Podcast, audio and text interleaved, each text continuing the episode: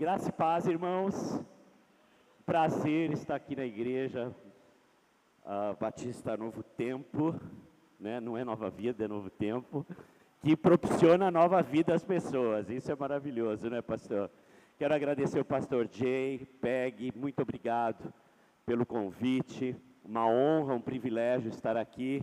Agradeço também a Caroline, que me convidou é, para estarmos aqui ontem falando sobre um tema de extrema importância. Nós falamos sobre abuso sexual infantil, prevenção, identificação e intervenção. Algo que tem assolado o Brasil. É, a cada 11 minutos, uma criança na nação brasileira sofre abuso sexual. Nós temos a cada uh, aproximadamente 750 mil crianças por ano, o que perfaz aí um número enorme por minutos de crianças que sofrem negligência, abuso físico, abuso emocional e abuso sexual. Um país onde nós precisamos, irmãos, orar para que as nossas crianças, nossos adolescentes possam ser preservados desse mal que hoje é um problema de saúde pública de fato. Então, ontem nós tivemos um rápido treinamento de como identificar e prevenir. E aí, se você desejar, a gente tem lá fora esse livro que foi a base para o nosso seminário aqui ontem, né, onde falamos do abuso, vai estar à disposição lá fora para vocês. Uh, eu quero apresentar a minha família, apresentar minha esposa Elsa, minha filha Hanna, Elza foi missionária na África, uh, também é psicóloga, e a minha filhinha, que um presente de Deus para nós. Né? Glória a Deus. Oi?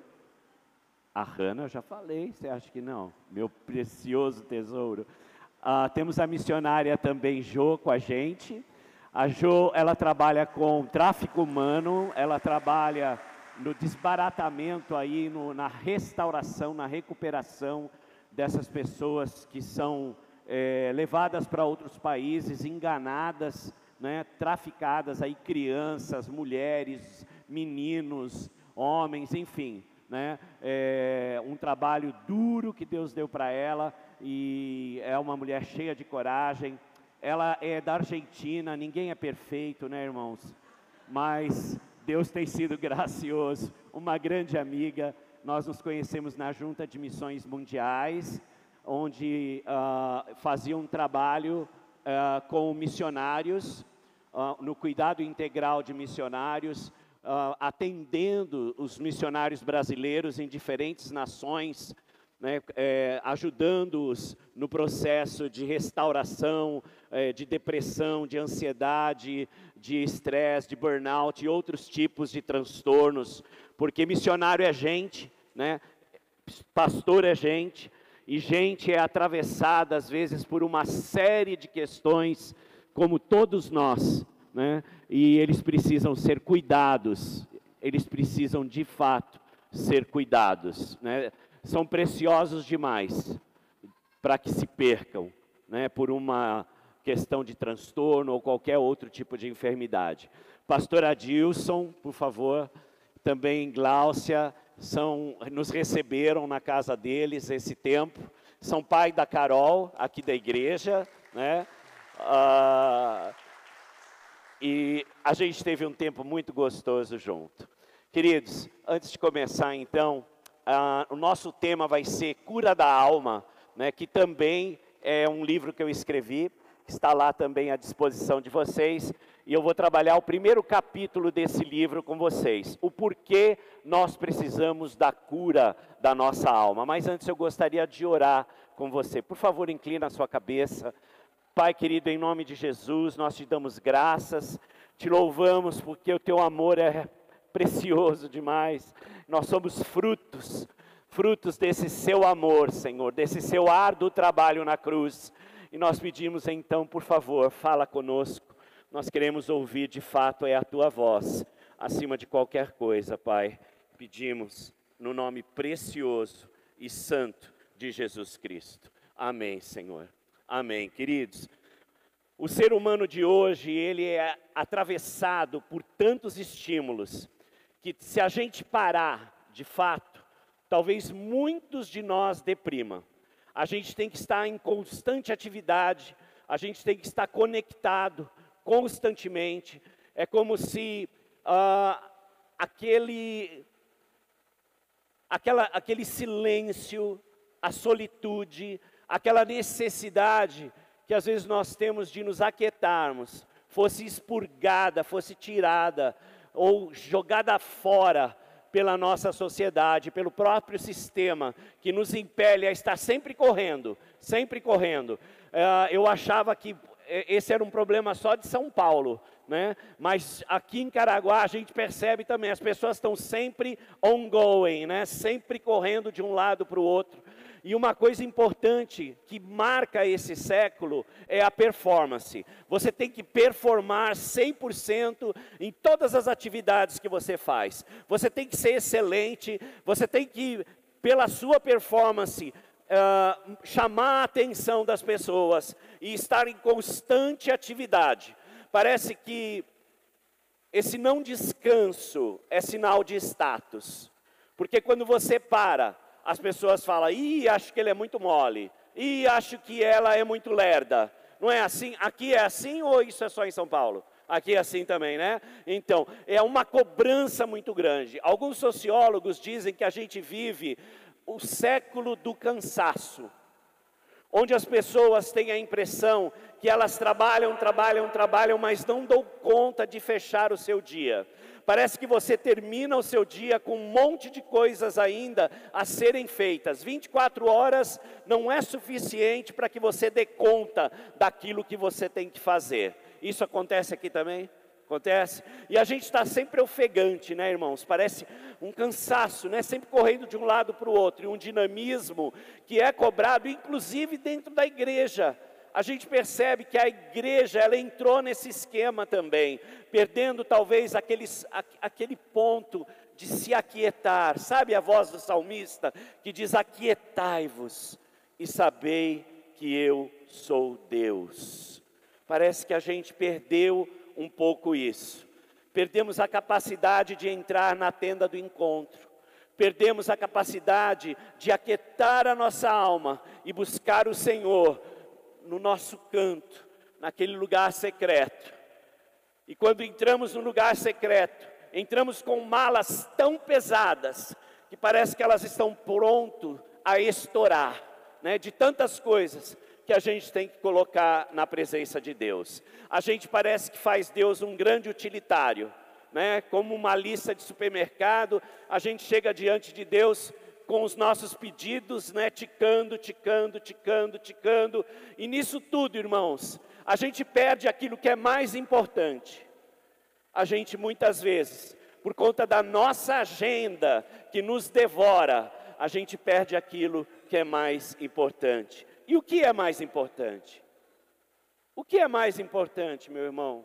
Eu pergunto para você: o que é mais importante, minha irmã? O que a palavra diz que é mais importante? Amarás o Senhor teu Deus, como?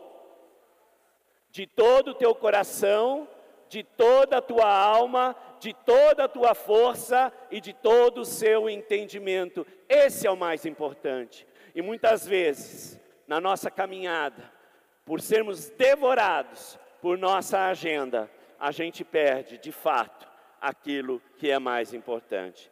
Um dia estava interpretando um homem de Deus que veio do Canadá, um, um ministério muito forte na área de cura. E no caminho, a igreja que nós íamos, uma igreja católica, ele ia pregar numa igreja católica, num lugar chamado Embu das Artes. Uma experiência muito interessante. Esse padre começou a buscar Jesus. E ele, num dado momento, Deus falou para ele: tira aquela estátua. E ele foi lá e tirou. E ele continuou buscando. E aí Deus falou para ele: tira aquela outra. Ele foi lá e tirou. Aí só sobrou ela, né, irmãos? Né? E aí, ele ajoelhado, orando, Deus falou: Tira. Ele falou: Até ela, Senhor. E Deus falou para ele: Você adora o Pai, o Filho e o Espírito Santo. E ele convidou esse senhor, esse ministro de Deus, para pregar na igreja dele, uma igreja onde haviam muitos filhos do silêncio, pessoas com problema auditiva, né? E lá ele foi, né? E quem iria traduzi-lo era um outro padre que foi proibido pelo bispo da cidade, porque sabia que ele era evangélico. E aí me ligaram urgentemente, Abner, você pode fazer essa tradução? Eu falei, vamos lá, vamos lá, né? E no caminho eu sentei com esse homem no ônibus e a gente foi conversando. E eu perguntei para ele, o que, como é que é isso? Né, as manifestações dessas maravilhas de Deus no seu ministério. E ele disse para mim: Olha, isso acontece porque eu tenho momentos profundos na presença de Deus, onde eu me desligo, me desconecto de absolutamente tudo e busco a face de Deus. E aí ele me disse, mas parece que com o tempo, essa, é, é, essa mara, essas maravilhas de sinais que me acompanhavam diminuíram. E aí eu perguntei para ele, por quê? Ele falou, porque a minha agenda tem me comido, a minha agenda tem me roubado desse tempo tão precioso. E com isso, parece que a unção que estava sobre mim, ela não sumiu, ela não diminuiu, ela continua, mas ela não atua mais da forma como atuava antes. E aí, né, eu muito ousado, esse pequeno peregrino diz para ele: então, meu amigo, você tem que pensar e repensar na sua vida, porque você está deixando daquilo que é mais importante. Você não pode colocar o ministério acima do Senhor do ministério. Ele é o principal. Então, nessa caminhada, irmãos, isso também tem entrado na igreja. Muitas vezes, por conta da nossa agenda, por conta dos nossos afazeres, a gente vai deixando aquilo que é mais importante, mais importante. E a igreja, eu disse ontem aqui, a igreja do Senhor Jesus, ela tem um chamado, ela tem um chamado de cura para as nações, ela tem um chamado para curar a alma humana, ela tem um chamado para trazer às pessoas a reconciliação em Cristo Jesus. Acho que agora foi que foi, hein? Oh glória! Irmãos, a igreja então foi chamada a exercer uma função terapêutica no mundo. Fomos chamados para sermos sinais de um Deus que cura, de um Deus que nos ama. Com o tempo, eu disse ontem isso também, a gente foi perdendo esse lugar. Esse lugar foi passando para outras profissões, né, para os psicólogos, para os médicos, para os psiquiatras, mas inicialmente esse chamado primal era da igreja do Senhor. Tanto que os sacerdotes, os líderes religiosos, eram conhecidos no início do século, da Idade Moderna, como os curas da alma. Eram aqueles que as pessoas buscavam para serem curados. E nós, irmãos, perdemos esse lugar. E Deus nos chama para participarmos desse ministério, esse ministério de cura, de curar a alma humana. Porque, irmãos, veja bem, veja bem, a nossa alma precisa de cura. A nossa alma precisa de cura, porque eu e você somos herdeiros de um pecado original. Pastor, o que, que é isso? Lá no Éden, você vai voltar lá para o capítulo 2. Deus disse para o homem: De toda a árvore do jardim podereis comer, da árvore do conhecimento do bem e do mal, dessa não comerás, porque se comendo, morrerás. O texto original diz assim: se comeres, morrendo, morrerás. Falando de uma morte espiritual e falando de uma morte física. Por isso, irmãos, nós somos herdeiros desse pecado. E não só desse pecado, a nossa alma também é palco das nossas transgressões. Porque nós, como gente, todos nós, todos nós pecamos, e segundo a palavra de Deus, nós somos destituídos, nós fomos separados, nós fomos alienados da glória de Deus. Por isso a vinda de Jesus, para restaurar esse lugar na vida da gente. A gente não pode esquecer que o pecado trouxe para nós muitas questões, e muitas delas muitos dos nossos pecados ainda são ocultos, irmãos. Por isso que o salmista, lá no Salmo 139, ele ora ao Senhor, sonda o meu coração, vê se há em mim algum caminho mau e guia-me pelos caminhos eternos. Ele pede que Deus escrutine o coração dele e veja se há alguma coisa ali que possa tirá-lo do caminho do Senhor. Com o pecado, nós tivemos quatro tipos de alienação, segundo Franz Schaeffer, um homem talvez um dos maiores filósofos do século XIX, ele diz que houve uma quebra a partir do momento em que o homem pecou, o homem foi alienado, separado de Deus. E ao mesmo tempo, houve uma alienação psicológica, houve uma cisão interna dentro do ser humano. Pois naquele momento em que Deus procura o homem, ele se esconde, se esconde dizendo: que ele percebeu que estava nu e por conta disso ele teve vergonha, medo e ele se escondeu. Nesse momento entrou o medo na vida do ser humano. Nesse momento houve ali então o que a gente chama de alienação psicológica. O homem com ele mesmo, o ser humano com ele mesmo. E aí Deus faz a pergunta: mas por quê? Por que você fez isso? E ele diz: por causa dela. Foi ela, foi ela que tu me destes. E aí houve então o que ele chama de alienação social. E naquele momento então, Deus pronuncia uma sentença dizendo: por conta disso, maldita é a terra, e dela você vai colher com o suor o pão, o fruto do seu trabalho.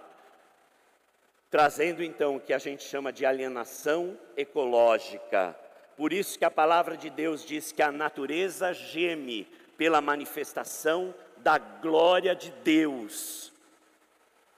Pela manifestação da glória de Deus por meio dos seus filhos, do qual a terra será resgatada. Jesus veio então para realizar esse grande trabalho. E irmãos, a gente tem que entender que eu e você, nós estamos em processo, sim, em processo. Estamos em processo que se chama santificação. Nós temos três grandes aspectos dentro da teologia cristã, que é a redenção.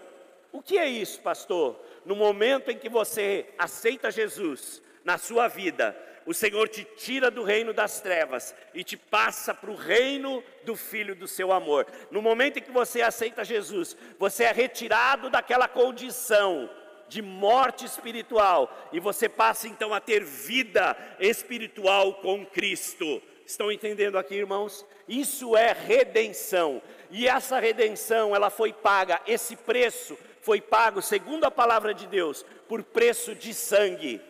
O Senhor comprou, ele resgatou você das mãos de Satanás com o seu próprio sangue na cruz. Ele compra você é como se ele pagasse o sequestro. Sabe sequestro? Quando sequestram uma pessoa e pedem ah, que se pague um valor pela vida daquela pessoa, é o que Jesus fez por você, é o que Jesus fez por mim. E o preço foi o seu próprio sangue. Isso é redenção. E a partir daí acontece um outro fenômeno espiritual na sua vida e na minha vida, que se chama regeneração. O que, que é regeneração? É nascer de novo. É você nascer de novo. E a gente pode encontrar isso no diálogo de Jesus com Nicodemos. Ele disse: "Importa que o homem nasça de novo". E aí Nicodemos, o mestre da lei, fica confuso, mas como que um homem velho como eu pode nascer de novo do ventre de sua mãe? E aí Jesus explica alguns conceitos, né? E Nicodemos de fato se torna um seguidor de Jesus. Pois lá naquele momento em que Jesus é retirado da cruz, ele e José de Arimateia são os únicos que reclamam o corpo do Senhor. Ele vai contra os fariseus naquele momento. Então Jesus foi fazendo uma obra na vida daquele homem: redenção, regeneração e santificação. Agora, santificação é algo que acontece progressivamente. A redenção e regeneração são imediatas, ao contrário da santificação, que é um processo contínuo na sua vida e na minha vida. Nós temos ainda, precisamos da cura da alma, porque nós temos uma desconfiança, muitas vezes, de quem é Deus. Como assim, pastor? Irmãos, há uma palavra que ela caracteriza bem essa desconfiança. No grego, ela chama apistia. O que é isso? é aquela desconfiança: será que Deus é o que Ele diz que é? Será que de fato Ele me ama? Será que Ele me quer bem? Será que Ele faz de fato aquilo que Ele diz que faz? Essa desconfiança é aquela desconfiança que foi inoculada lá no, no, ouvido da mulher, quando a serpente se aproxima, né, aquele ser híbrido ali se aproxima e começa a dizer para ela: o que foi mesmo que ele disse? O que foi mesmo que Deus disse? Colocando em dúvida a palavra de Deus, né? E aí ele começa: não, não é bem assim. Olha, se você comer desse fruto, você será como ele. Mostrando aqui que o pecado original não foi um pecado gastronômico, não foi porque eles se apropriaram de um fruto, mas por trás de tudo isso havia o desejo do ser humano de ser senhor de si mesmo, de ser um ego absoluto, de mandar na sua vida, de não mais estar prestando conta ou estar diante da presença de Deus. Eles, como o próprio Satanás, almejaram ser como Deus, porque a Bíblia narra isso. Satanás almejava o trono de Deus, por isso ele é lançado fora dos céus, e da mesma forma, ele com a sua astúcia, ele vai trabalhando no ouvido da mulher, ele vai trabalhando no coração do homem, para que eles possam então, da mesma forma, almejar serem senhores de si mesmo. E essa pistia, essa desconfiança, ela atravessa cada um de nós. Todos nós, em algum momento principalmente nos momentos de prova, principalmente nos momentos de dificuldade. Às vezes a gente pensa, mas Deus, onde o Senhor está? Eu estou orando e o Senhor não responde. Eu orei pela irmã, o Senhor respondeu. Eu orei pelo irmão, o Senhor respondeu. Eu estou orando por mim há tanto tempo e o Senhor não responde. Você já teve essa experiência? Parece que você ora para os outros, acontece. Você ora para você e nada. Irmãos, essa apistia, essa desconfiança, ela atravessou grandes homens de Deus então fique calmo, isso faz parte da nossa maturidade, isso faz parte do processo de crescimento na minha vida e na sua vida. Essa pistia atravessou João Batista. É, sabia disso? João Batista era primo de Jesus. Ele era primo de Jesus. Ele viu o Espírito Santo descer sobre Jesus em forma corpórea de pomba e pousar sobre o seu ombro.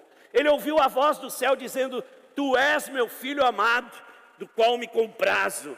Ainda assim, num dado momento, quando ele é preso por um psicopata chamado Herodes e é colocado no cárcere, ele chama os discípulos dele e fala: Vai lá, vai lá e pergunta para ele se ele de fato é o Messias ou se a gente tem que esperar outro. Você já leu isso na Bíblia? Você já leu isso na Bíblia já? Isso está lá registrado. Ele desconfia. Porque se ele é o que diz que é, por que, que eu estou aqui nessa prisão? Se Ele diz que me ama do jeito que me ama, porque eu estou nessa situação, quantas vezes nós não atravessamos esse tipo de situação? Então, amados, a gente precisa da cura da alma, porque de fato a gente tem que começar, de alguma forma, a receber e a confiar em Deus e acreditar que Ele é de fato o que Ele diz que é na palavra dele, para mim e para você. A gente também precisa da cura da alma, por quê? Para que haja uma diminuição do que a gente chama de pensamento mágico. E o que, que é isso, pastor? Pensamento mágico é um pensamento próprio das religiões espiritualistas, né? onde de alguma forma se tenta controlar a divindade, de alguma forma se procura fazer com que essa divindade atue a meu favor. Irmãos, esse tipo de pensamento, de fé mágica, também tem atravessado as nossas igrejas. Há comunidades, por exemplo, que você tem que passar por um corredor, cheio de gente vestida de branco, ou você tem que pegar o sal e jogar não sei aonde, ou tomar banho com sabonete de não sei o que, ou tomar uma água que ficou ali no rádio, sei lá o que. Tudo isso é pensamento mágico. Tudo isso é para controlar, tentar controlar a divindade. Tudo isso é para tentar fazer Deus ser bom. Olha só, olha só, até o jejum muitas vezes é tão mal compreendido. Ah, eu vou jejuar porque aí Deus vai me responder. Aí Deus vai, eu vou fazer um sacrifício. Aí Deus vai vir e vai responder, irmãos. Você não torna Deus melhor do que Ele é. Você não torna Deus mais amoroso do que Ele é. Ele te ama do jeito que você é, Ele te recebe do jeito que você está.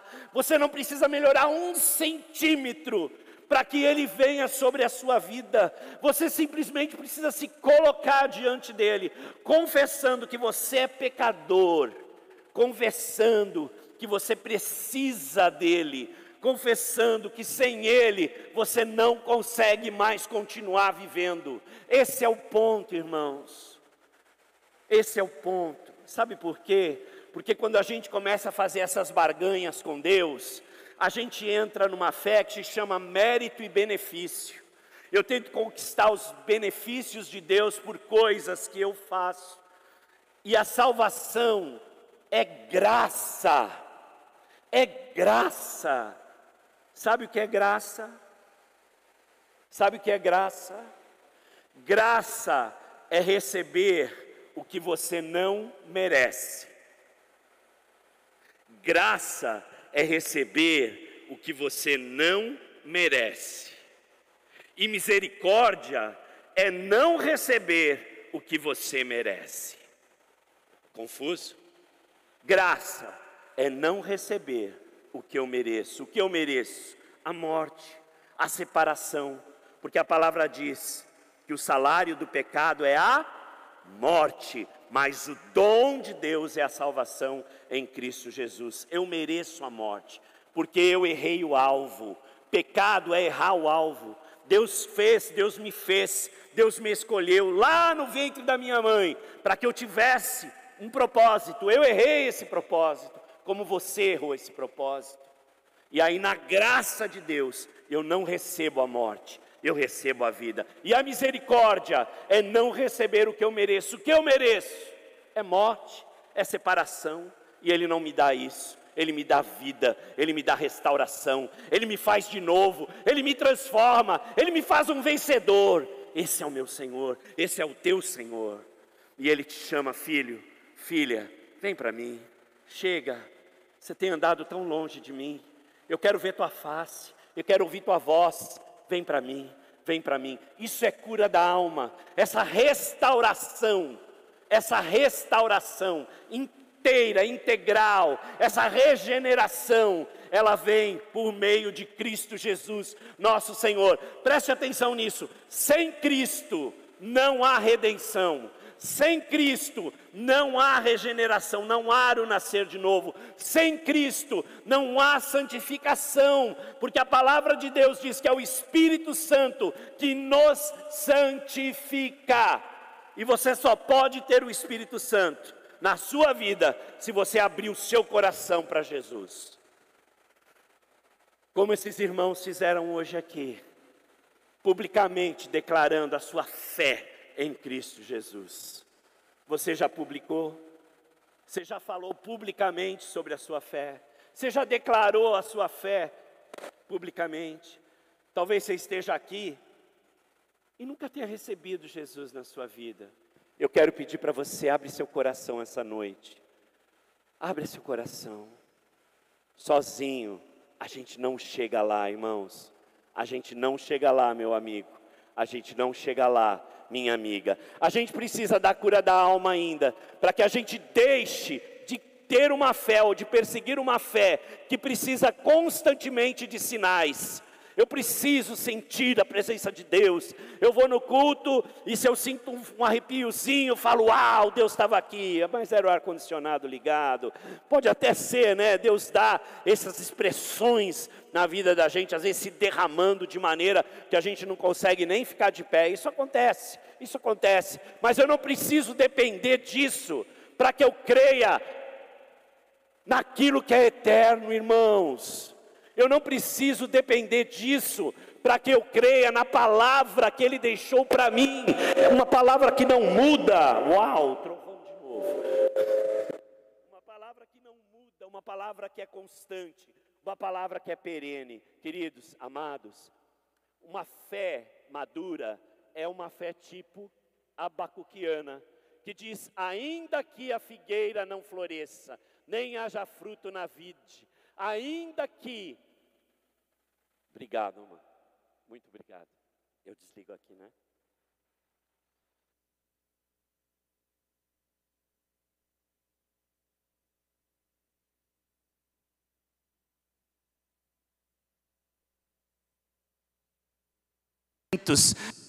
banho seja exterminado da malhada, e nos currais não haja gado. Todavia eu me alegrarei no Senhor, exultarei no Deus da minha salvação. O Senhor Deus é a minha força, Ele fará os meus pés como da corça e me fará andar sobre os lugares altos. Essa é uma fé que Deus convida você e convida a mim a começar a exercer. E isso tem a ver, irmãos, com maturidade, maturidade emocional. Exatamente. Você não pode amadurecer na sua fé se você paralelamente não amadurecer emocionalmente. Se a sua fé, se você é infantilizado, a sua fé também vai ser infantilizada. Por isso que a gente precisa da cura da alma, para que a gente possa viver uma fé madura e emocionalmente sermos caminhados por Deus ou levados por Deus a uma maturidade emocional maior. Sim, precisamos da cura da alma porque nós precisamos parar de ter medo de Deus. Muitos de nós, muitos de nós, temos uma concepção muito errônea de quem é Deus. Temos um conceito de Deus, que é um conceito de um Deus que é carrasco, que é tirano, um Deus que é monarca, mas a paternidade, o lado pai, não é considerado. Um Deus que é juiz, mas um Deus cuja misericórdia é eterna e se estende para todos nós, não é contabilizada. Parece que a gente, de alguma forma, não enxerga o lado bom de Deus, e a gente mantém um olhar naquele Deus que a gente consegue enxergar que é um Deus cruel, não é um Deus bom. Amados, todos nós, todos nós precisamos da cura da alma, mas muito de nós precisamos porque temos medo de Deus. Temos medo que Ele nos esmague, temos medo que de alguma forma ele nos esprema a tal ponto que não haja mais saída para nós. Muitos de nós buscam Deus porque tem medo de ir para o inferno. Queridos, amados, o nosso amor tem que se desenvolver num relacionamento com Ele. E a partir do momento que você começa a se relacionar com Ele, Ele vai se revelando para você e você vai compreendendo o quanto Deus é amoroso e o quanto você é precioso para Ele. Se você pegar as Escrituras e você vai ver que Deus vai se revelando progressivamente na palavra dele. Lembra de Moisés? No encontro de Moisés com Deus, vocês se lembram disso? Moisés está no deserto, aquela sarça começa a queimar, e aí ele se aproxima daquilo porque ele acha intrigante aquilo, né? A salsa, a, aquela árvore queima, mas não se consome. Deus faz isso com a gente. Ele queima, mas não nos consome, né? Ele queima a nossa alma, ele dá aquela experiência de que eu estou aqui com você, mas ele não nos consome. E Moisés se aproxima daquele lugar e Deus fala: tira a sandália dos seus pés. E ele tira a sandália. E a primeira coisa que Moisés faz, qual é, irmãos? Diz a palavra que ele cobre o rosto de medo. E aí você vai acompanhando a vida desse homem, e chega um dado momento, ele diz para Deus: Deixa eu ver tua face, deixa eu ver tua face, deixa eu ver tua face. Eu não posso mais viver sem ver a tua face. Esse amor progressivo, esse conhecimento progressivo, é que Deus tem para mim e tem para você. Ele quer mostrar a face dele para você. Ele quer que você conheça o amor que ele tem por você. Não há amor maior, queridos. A palavra de Deus diz ainda que a sua mãe, que uma mãe esqueça de seu filho, eu não me esquecerei de você. A palavra em Isaías diz. E a palavra ainda diz que ele gravou o seu nome na palma das mãos dele. Esse é o nosso Deus, um Deus que é cheio de amor, cheio de graça e quer te receber nos braços dele, independentemente de como você esteja. Presta atenção nisso. Ah, pastor, mas eu tenho que arrumar minha vida antes, eu tenho que parar de fumar, eu tenho que parar de beber, eu tenho que parar com isso, eu tenho que parar com aquilo. Não. A primeira coisa que você tem que fazer é pedir para Ele entrar no seu coração. E a partir daí Ele vai fazer na sua vida tudo aquilo que você não consegue fazer e tentou até aqui. Mas como assim, pastor? Eu tinha uma professora de francês. Ela era egípcia, judia e ateia, não acreditava em Deus. A avó dela morre e um dia ela chega para me dar aula triste. E eu falei para ela: por que, que você está tão triste? Ela falou: Ah, minha avó faleceu e eu amava muito a minha avó. Eu falei: Eu vou orar a Deus para que Ele conforte o seu coração. E ela falou: Mas para que Deus? Tem tantos. Ela é ateia, né? E aí, irmãos, eu falei: Eu vou orar para Yahvé. Que eu pensei, ela é judia, vou orar para Yahvé, para que Ele possa confortar seu coração. E eu quero te fazer um desafio. Você chegue na sua casa você dobre o seu joelho e você diga: Deus, se você existe, se manifesta na minha vida. E ela me olhou assim desconfiada e foi embora. Na hora que ela saiu, eu falei: Puxa, por que, que eu não falei Jesus? Por que, que eu fui falar Yavá? Eu devia ter falado Jesus. E na hora Deus falou no meu coração: Filho, quem me busca verdadeiramente encontra o meu, encontra o meu filho. Pai falando para mim: quem me busca verdadeiramente encontra o meu filho. E aí eu disse para ele: Mas Senhor, basta de fato somente pedir? É assim, eu peço, e o Senhor entra no meu coração. Sabe o que o Espírito Santo me falou? Basta uma fagulha para que eu transforme um coração humano em uma tocha viva. Uma fagulha uma fagulha. Sabe que fagulha é essa? É você falar: Jesus, entra na minha vida.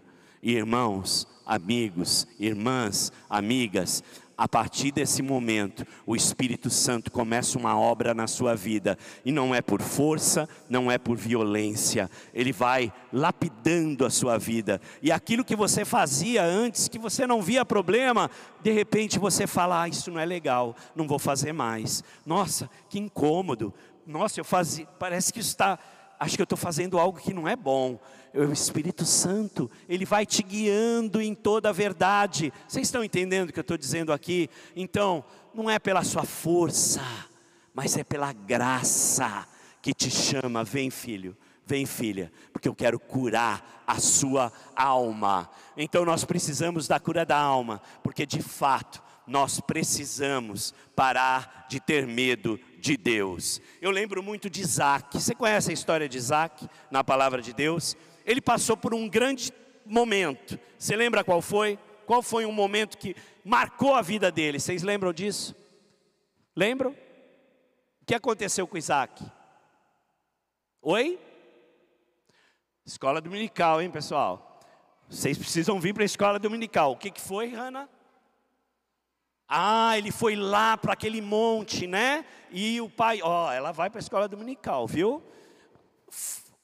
Abraão leva o seu filho, porque Deus o pede em sacrifício. E ele sobe o monte Moriah, o monte Moriá. E de repente se pergunta, Isaac pergunta, mas a gente tem tudo aqui, cadê o cordeiro? Cadê o sacrifício? E aí Abraão diz para ele: Filho, Deus proverá, Jeová Jirê, Deus proverá, Deus proverá.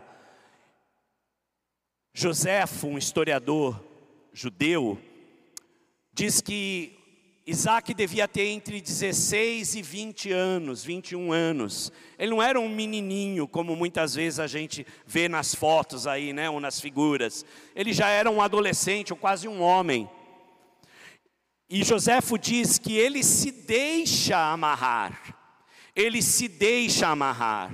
Porque facilmente Abraão tinha mais de 100 anos, facilmente ele poderia dizer para Abraão: escuta, Deus é bom para você, para mim não, estou fora, velho tchau, vazei, fui, né? Mas não, ele se entrega ali diante de Deus. E naquele momento em que Abraão está com o cutelo, com a faca na mão, o anjo aparece e diz: Para, para.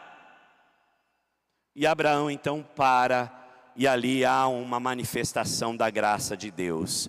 Os rabinos dizem que era comum sacrificar os filhos mais velhos aos deuses cananeus, aos deuses daquele lugar.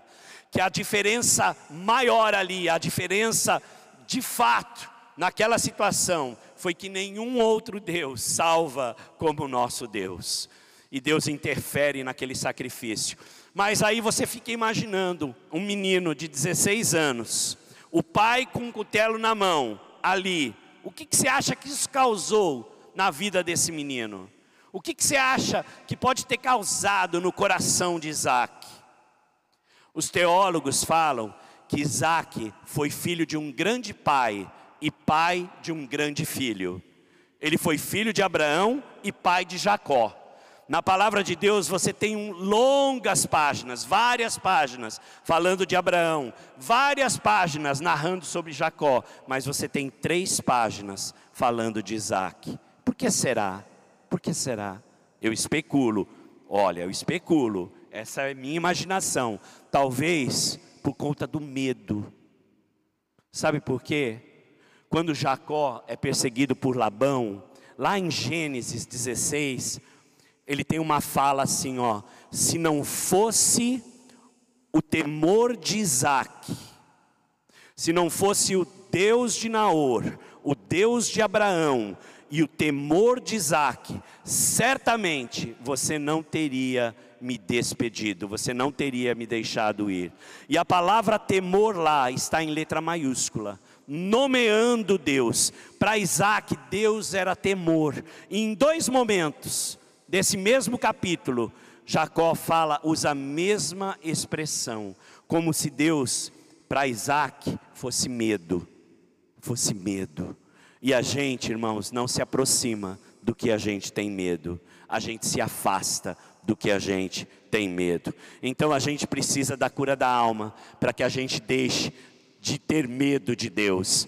Será que uma mãe, o texto que eu falei para vocês lá em Isaías 49, 15, 16a, será que uma mãe pode esquecer do seu bebê que ainda mama e não ter compaixão do filho que gerou? embora ela possa se esquecer, eu não me esquecerei de você. Veja, eu gravei você na palma das minhas mãos. Nós precisamos da cura da alma para que sejamos verdadeiramente ou que lembremos da nossa identidade em Cristo Jesus. Quem você é em Cristo Jesus? Quem você é em Cristo Jesus?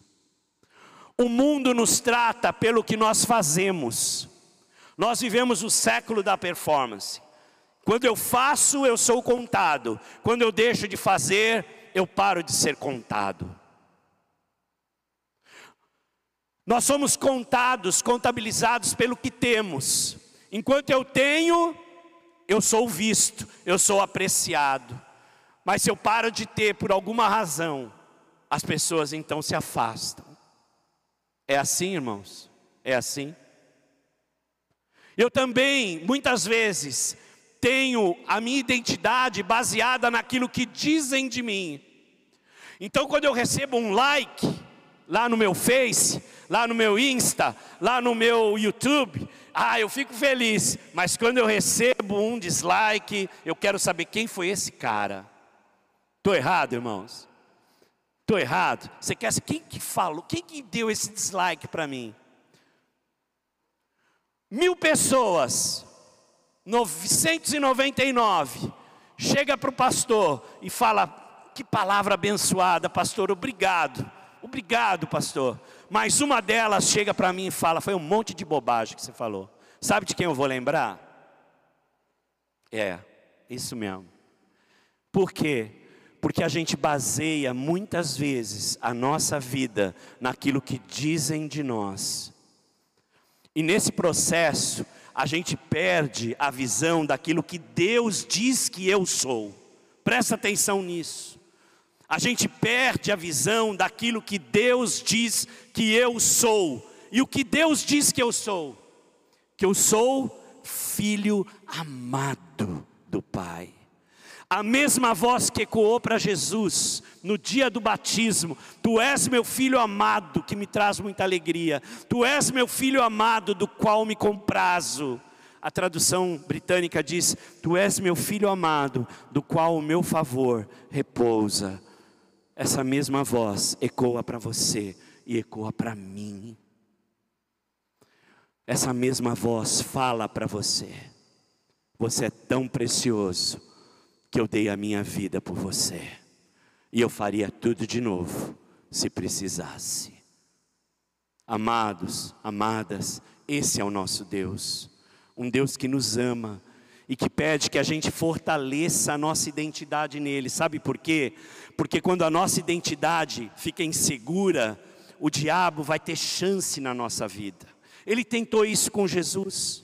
Lembra disso? Jesus é batizado, o Espírito de Deus leva Jesus para o deserto. E lá depois de 40 dias e 40 noites, o diabo chega para Jesus e diz o quê?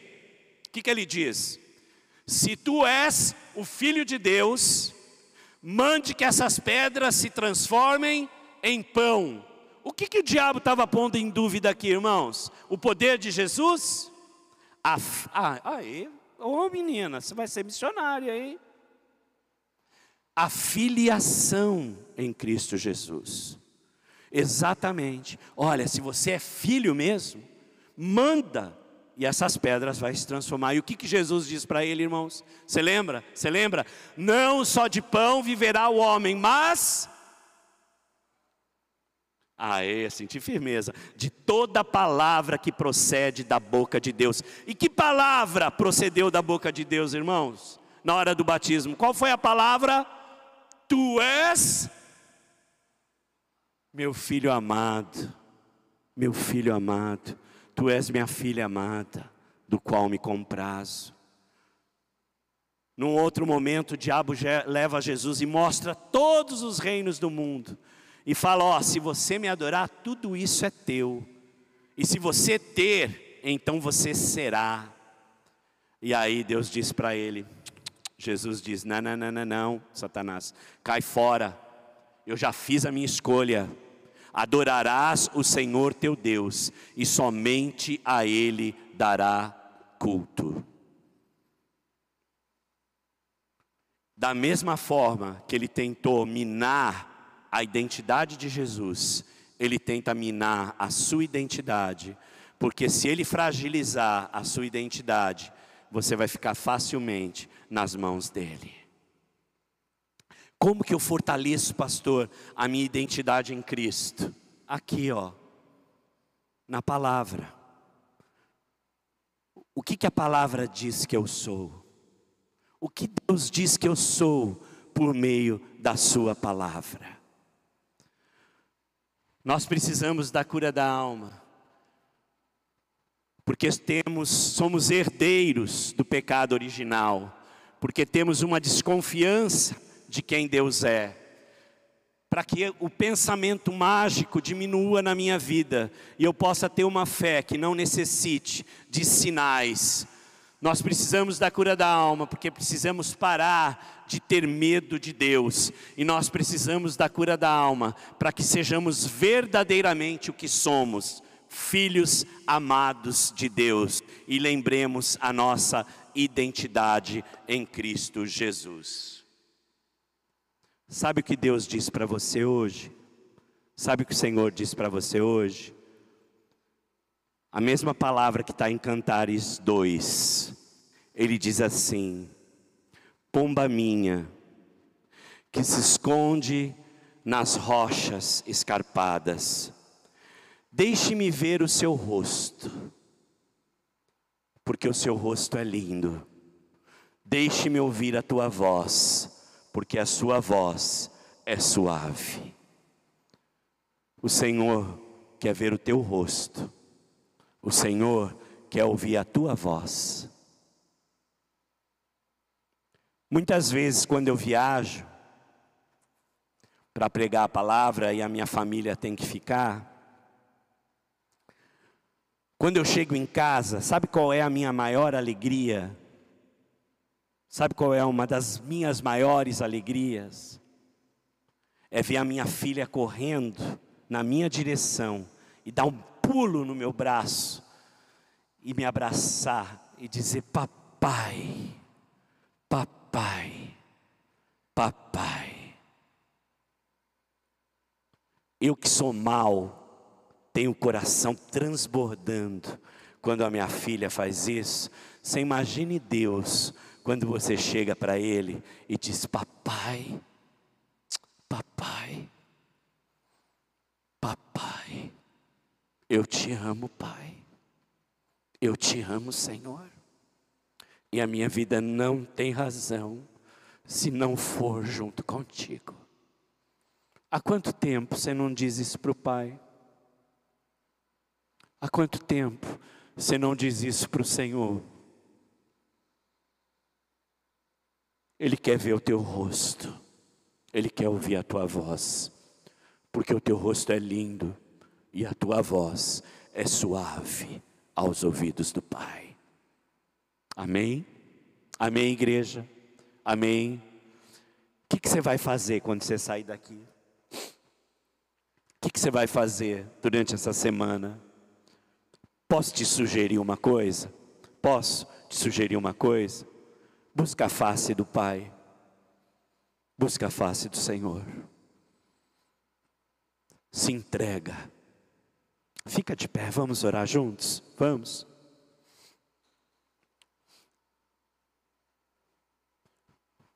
Talvez você tenha entrado aqui sem nunca ter dito para Jesus que você o quer na vida, na sua vida. Talvez você entrou aqui hoje e você percebeu, depois de tudo isso que foi dito aqui, que não dá mais para continuar sozinho.